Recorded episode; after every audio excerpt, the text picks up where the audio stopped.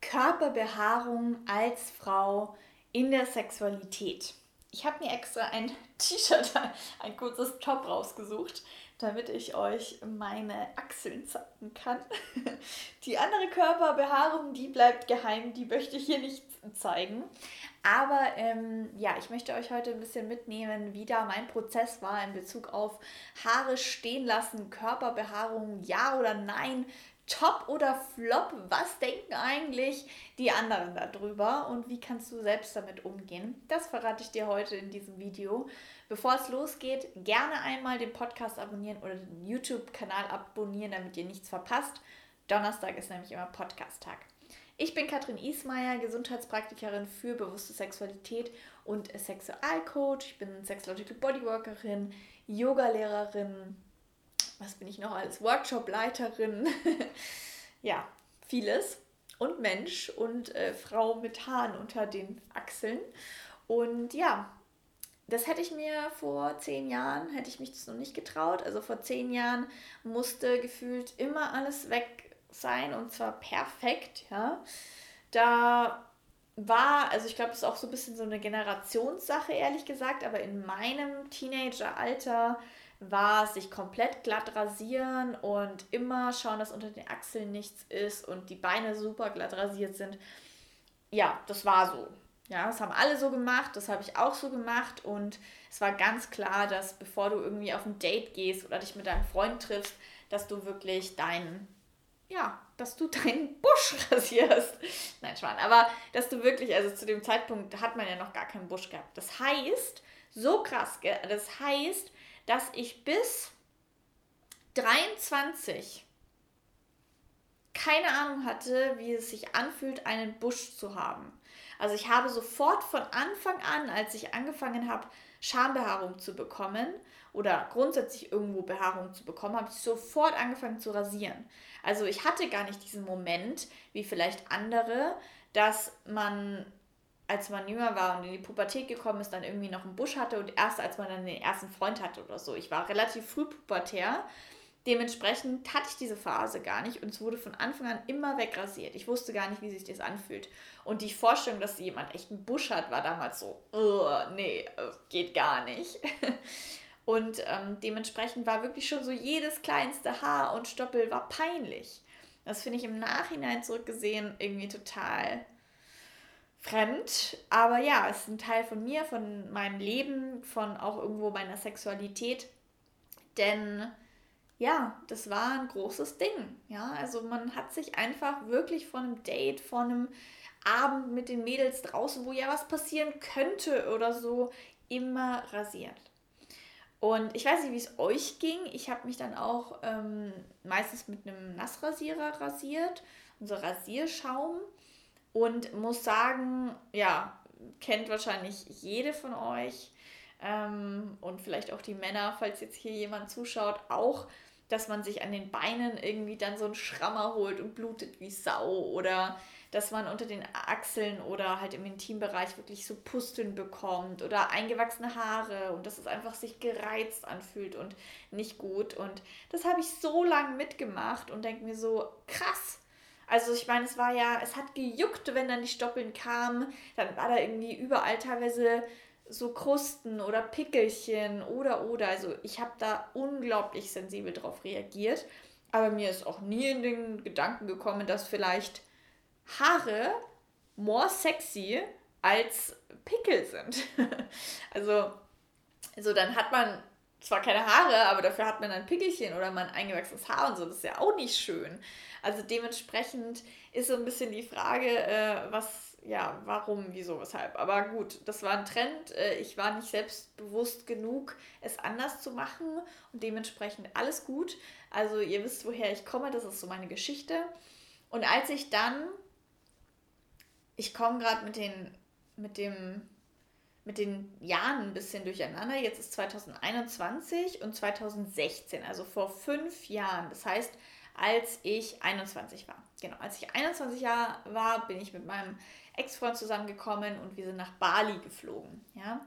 Und ja, in Bali, jeder barfuß, jeder Behaarung, jeder total wild and free. Und da habe ich das erste Mal gedacht, naja, also wenn die das alle machen, dann kann ich das auch. Zudem waren wir nur mit einem Rucksack acht Monate auf Weltreise und da überlegst du dir dann ganz genau, was du brauchst und was du nicht brauchst. Da wurde auch mein ganzes ähm, ja, Make-up und Wimperntusche etc. rausgeschmissen. Also da habe ich quasi auch aufgehört, mich zu schminken und angefangen, meine Haare wachsen zu lassen. Also ich bin komplett verwildert quasi zurückgekommen aus Bali. Meine Family war übel geschockt. Ähm, ich fand es übel geil und ja, es hat mir einfach gefallen, weil man musste irgendwie nicht so viel, ja, es war nicht so viel Arbeit und es war einfach entspannt. Und selbst obwohl in Bali, Neuseeland, Australien, überall da man ja meinen könnte, man schwitzt und dementsprechend riecht es unangenehm, habe ich wirklich plötzlich gemerkt, nein, das ist voll das Vorurteil. Also es riecht nicht, es stinkt nicht, außer du isst halt den ganzen Tag Mackie-Scheiß. Aber ich ernähre mich super gesund, ähm, viel pflanzlich, ich trinke super viel. Also natürlich passiert es auch mal, dass meine Achsel nach krass Sport riecht, aber grundsätzlich würde ich sagen, ist es bei mir nicht so krass und ja, und es gibt ja auch noch Deo und so weiter. Und dementsprechend sehe ich das als kein Ausschlusskriterium, keine Körperbehaarung zu tragen. Naja, und ähm, demnach habe ich mich dann quasi von komplett glatt rasiert zu mal einen Strich stehen lassen. Das habe ich relativ lang gemacht. Ich glaube, das habe ich von irgendwie 16 bis 21 so gemacht mit diesem Strich. Und dann halt wirklich zu kompletter Behaarung übergegangen. Und wirklich, was das Krasseste war, also ich fand, was gar nicht so herausfordernd war, war der Intimbereich, weil den sieht ja bis auf deinen Partner, deine Partnerin erstmal niemand, außer du hast natürlich Dates und so, da ist es vielleicht noch was anderes, weil man sich nicht so kennt. Das kann ich äh, sehr gut nachvollziehen. Aber für mich war eher die Achseln war ein Riesenthema, also wirklich ein riesen, riesen Thema, weil ich kam so zurück nach, ähm, ja, nach München und das erste Mal irgendwie hier, also ich habe ja auch lange Haare und dann jedes Mal und die Leute, die lange Haare haben, wissen, wie oft man hier die Haare so hoch bindet. Jedes Mal, wenn ich dann die Haare gemacht habe, hat jemand mir auf die Achseln geschaut. Also alle Leute waren total schockiert. Also immer so dieses, oh Gott. Und das hat mir, war mir unangenehm, weil ja, meine Leute kannten mich so nicht, meine Family kannte mich nicht so und die hatten alle im Kopf, dass es irgendwie nicht, dass es eklig ist. Mir wurde dann auch gesagt, du stinkst oder das ist eklig oder rasier dich mal und so. Also es war echt eine harte Anfangszeit.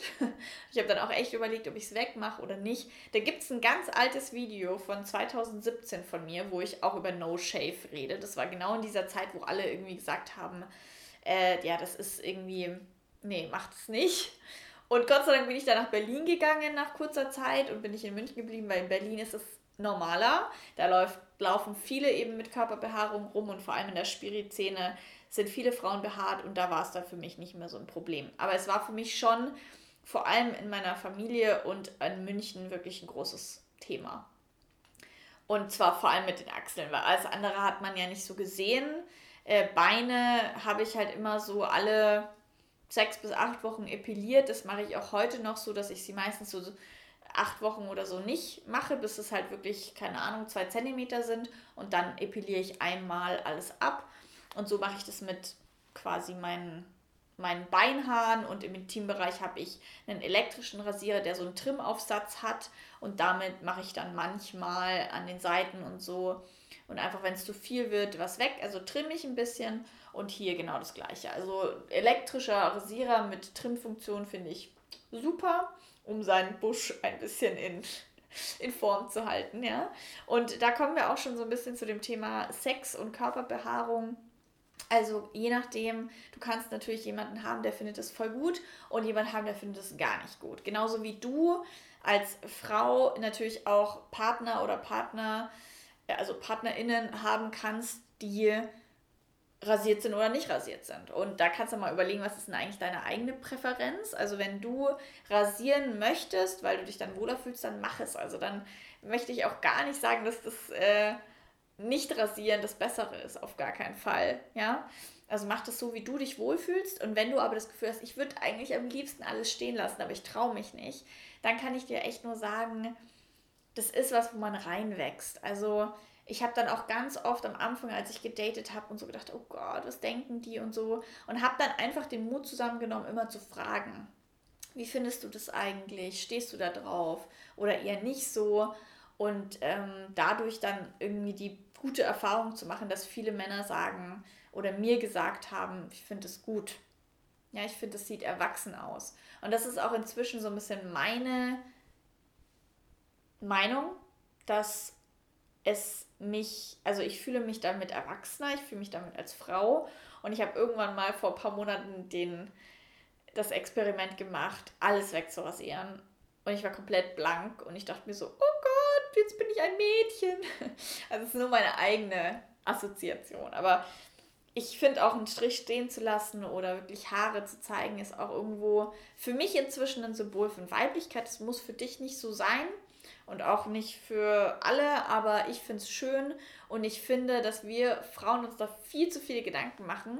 Also ich glaube, dass in einem Kontakt mit anderen das viel, also viel unwichtiger ist, als wir eigentlich denken. Also ich bin dann wirklich auch mit der Körperbehaarung in meine ganze Tantra-Massage-Ausbildung gegangen. Und da habe ich das auch gemerkt, in der ganzen Tantra-Massage-Ausbildung und auch in der Sexological Bodywork-Ausbildung, wo wir uns ja viel gegenseitig genital gesehen haben, haben viele Frauen eben und auch Männer dieses typische Rasieren gemacht. Aber wenn du halt fünf Tage oder sogar teilweise 14 Tage an einem Ort bist und dich ständig rasieren musst, damit es perfekt aussieht, ist klar, dass es nicht funktioniert, weil du Pickelchen bekommst. Und dann dachte ich mir, okay, ich bin jetzt einfach so mutig, ich lasse es so stehen. Erstens weniger Stress und zweitens, dann habe ich nicht die ganze Zeit diese Pickel. Und das ist so ein bisschen, ich vergleiche jetzt mal ein anderes Beispiel aus meiner Pubertät.